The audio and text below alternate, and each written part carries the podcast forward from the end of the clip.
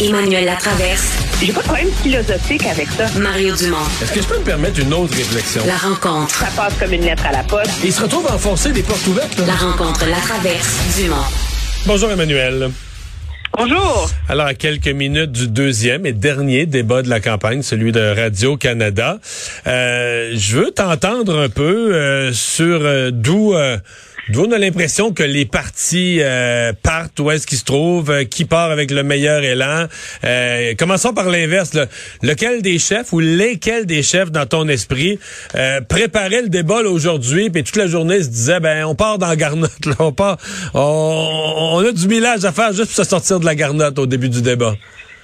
Ben la grosse garnotte là, euh, c'est sûr que c'est le c'est Dominique Anglade là, au Parti libéral. Sa, campagne va mal. Il n'y a pas une journée qui passe. Sais, ce matin, Sylvie a dit enfin mon candidat dans Matane, c'est réglé, il va pouvoir se présenter. Puis là, on apprend que son candidat aux îles de la Madeleine a été est obligé de s'excuser parce que dans un débat hier, il a dit que la loi 96 était un lent génocide de la communauté anglophone.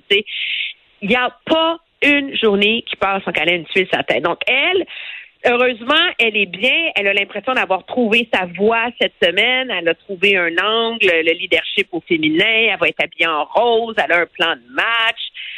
Tant mieux, mais elle est quand même celle qui arrive avec le plus gros handicap puis la plus grosse obligation de résultat euh, total et absolu. C'est parce qu'elle, que à mon avis, elle doit séduire dès le départ au niveau de de son langage, de son attitude, parce qu'elle est sur le bord que le monde écoute plus. Là. Quand je le monde écoute plus, pas par méchanceté, ou c'est juste que ça compte, ça compte, ça compte plus. C'est un parti qui, qui est plus là pour moi. Puis là, je parle pas les gens qui sont souverainistes, qui ont jamais voté libéral. Je parle pas d'eux. Eux, c'est sûr qu'ils vont l'écouter qu'une oreille distraite. Mais je parle de gens qui étaient libéraux il y a quatre ans, il y a trois ans, même il y a, il y a trois semaines, qui étaient encore libéraux et que là, euh, l'écoute encore, mais ils sont vraiment en train de décrocher complètement. Alors, il est minuit moins une, elle, pour aller toucher. Écoute, c'est des gens qui, s'ils étaient libéraux le mois passé, là, sont pas indifférents au message libéral. Ils, ils sont potentiellement à l'écoute, mais il y a vraiment, il faut, faut allumer quelque chose pour aller les rechercher. Oui, c'est certain, mais je pense aussi que M. Legault arrive dans ce débat-là avec beaucoup de pression. Euh, Un peu dans Garnotte aussi, là il est pas mal dans Garnotte. Je vais te dire, là, il, a, il fait pas une super d'un, il a jamais été un bon campaigner, là, on va se le dire, mais il y a eu un horrible dix jours. Euh, le face à face a comme scellé l'impression d'arrogance qui trouve que la campagne est inutile, que de toute façon il va gagner, que c'est pas grave, puis que tu sais il a même commencé à faire son conseil des ministres, il a pas envie d'être là. Puis le problème c'est que les intentions de vote ont pas glissé là, tu sais. Ben, il y a un petit peu quand même. Dans un contexte où il, ça peut ça peut débouler vite, tu sais. C'est comme s'il a fragilisé son appui. Euh, il a besoin de se donner un souffle pour le dernier droit. C'est sûr qu'il y a une avance incommensurable dans les intentions de vote. Mais il y a une partie de ça qui est fragile aussi. Euh, puis il faut pas oublier qu'il a fait un raz-de-marée euh, la dernière fois parce que le monde voulait mettre les libéraux dehors. Là. Faudrait pas qu'il donne une raison aux gens d'aller regarder ailleurs. Euh, et donc, il y a vraiment besoin de faire une bonne soirée. Puis c'est important pour ces candidats. Moi, je pense à Caroline Saint-Hilaire, OK? Pour en prendre une, c'est une course facile, les gens la connaissent. Elle est dans Sherbrooke. C'est une course difficile. C'est au coude à coude jusqu'à la fin. Les, les QS sont convaincus qu'ils vont réussir à garder le cours compté. Quelqu'un comme Caroline Saint-Hilaire, là, elle se bat comme une malade pour l'emporter. Si M. Legault est foire à soir, là. Ouais, elle, ferme les livres. Les jambes, là.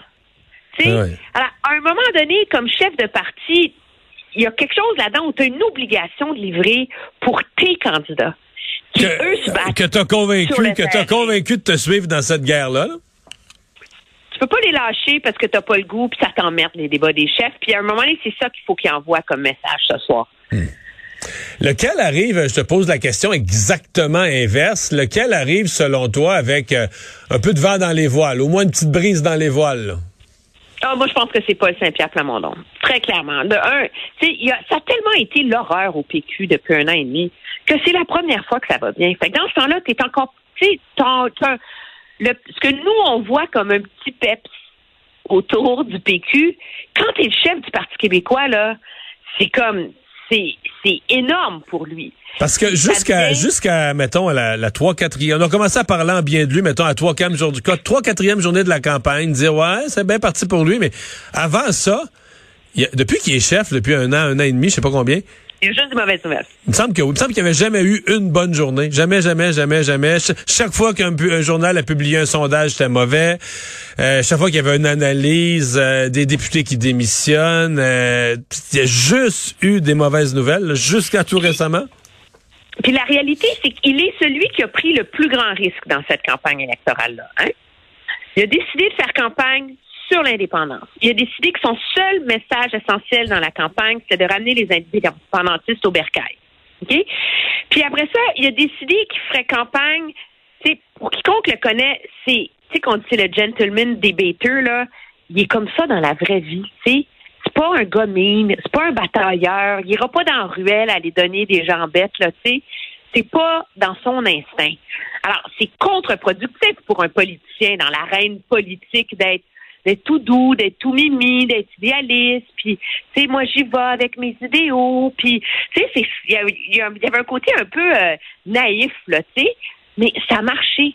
Alors lui, il, rentre dans ce débat-là avec au moins l'assurance que ce qu'il fait jusqu'ici, lui, il, il remet pas en question sa façon de faire campagne. Ça, c'est un avantage important. Ça veut pas dire qu'il va gagner ce soir.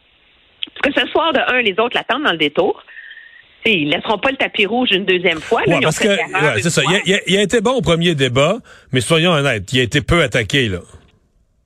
Non, non, ça me fait penser à Manon Massé dans le premier débat la dernière fois. Elle était là, euh, les gens aiment Manon, faut pas être trop méchant avec elle. Puis finalement, ils lui ont laissé le terrain. Alors, ça va être plus difficile pour lui. Le format est plus difficile parce que tu n'as pas le bénéfice des duels face à face. C'est vraiment des débats ouverts à 12 où il y a tout un tango à faire là-dedans. Il faut que tu sois assez dans la mêlée pour attaquer au bon moment. C'est comme des, des frappes stratégiques. Puis que tu saches attirer l'attention de l'animateur pour qu'il te donne la parole. Alors, ça va être intéressant de voir s'il est à l'aise dans ce format-là et s'il est capable de livrer et de s'imposer plus rapidement. Parce que quand même, ce qui l'a sauvé la dernière fois, c'est la deuxième moitié euh, du débat, mais il est quand même celui qui est le plus à l'aise, je pense. Euh, dans la soirée euh, de ce soir. Puis après ça, ben il y a GND puis Éric Duhem, qui dans mon esprit, tu vas me trouver un peu farfelu, ont le même défi. Mais c'est vrai que les deux, le défi, c'est comment je le résume? Ces deux-là, la vérité, c'est qu'ils veulent voler la vedette, là. C'est ça qu'ils veulent, là. Tu sais, je l'ai. OK, moi, tu sais, je suis un peu cérébrale. J'avais pas vu ça comme ça, mais c'est bien dit. T'allais le dire comment, toi? C'est meilleur que moi, là. non? ben, moi, dans mon esprit, le défi de Gabriel Nadeau-Dubois, c'était que c'est beau avoir mis le climat, mais en ce moment, l'enjeu qui touche les gens, c'est quand même l'incertitude économique. C'est quand même l'incertitude économique qui vient avec les menaces d'une escalade de la guerre en Europe, en Ukraine il faut qu'il soit capable de livrer un plaidoyer économique qui répond aux inquiétudes des gens. De la même façon que Éric dans son processus de normalisation, lui, il faut qu'il craigne son monde, ce côté voler la vedette, mais il faut aussi qu'il, pour que les gens aillent voter, il faut faut qu'ils par-dessus la réserve pour gagner des comtés comme Chauveau, comme Beauce, etc il faut qu'il réussisse à convaincre que son projet économique est pas complètement débile, puis que ça peut répondre à l'inquiétude du moment dans une province où les gens sont quand même très en faveur de l'État-providence. Là. Euh, tu as parlé tout à l'heure du, euh, du format. Est-ce que est-ce que tu en vois un des cinq qui, qui, qui est plus à même de, de profiter de ça, cette espèce d'équilibre, tu sais, d'être assez capable de... Parce que là, à cinq, si tu t'imposes pas assez, t'as l'air d'être laissé en dehors du débat, c'est très mauvais. Euh, si tu t'imposes trop, ben là, ça fait de la cacophonie, tu deviens le, coupable de la cacophonie, le monde haït ça. Euh, est-ce qu'il y en a un que tu vois, l'expert, là, se faufiler juste de la bonne manière dans un débat à cinq?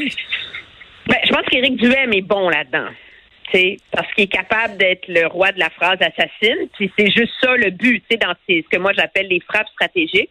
Ça va aider M. Legault. On s'en est déjà parlé, toi puis moi. Lui, il a passé la moitié du face-à-face -à, se faire attaquer par des adversaires qui étaient dans un duel où il n'y avait pas le droit de parole. Mais c'est un défi pour M. Legault parce que M. Legault, il va vouloir se défendre tout le temps. Puis il peut pas faire ça dans ce débat-là. Dans ce débat-là, là, faut qu'il parle de son projet. Continuons. C'est pas son slogan, c'est pas c'était bon. Son slogan, c'est continuons. Tu veux faire quoi? Et ça, il faut qu'il y réponde parce qu'on a oublié ça dans les dix derniers jours, puis il n'a pas réussi à le faire lors, euh, lors du face-à-face, euh, malheureusement pour lui. On va surveiller ça. Ce soir, Emmanuel, merci. À bientôt. Au revoir.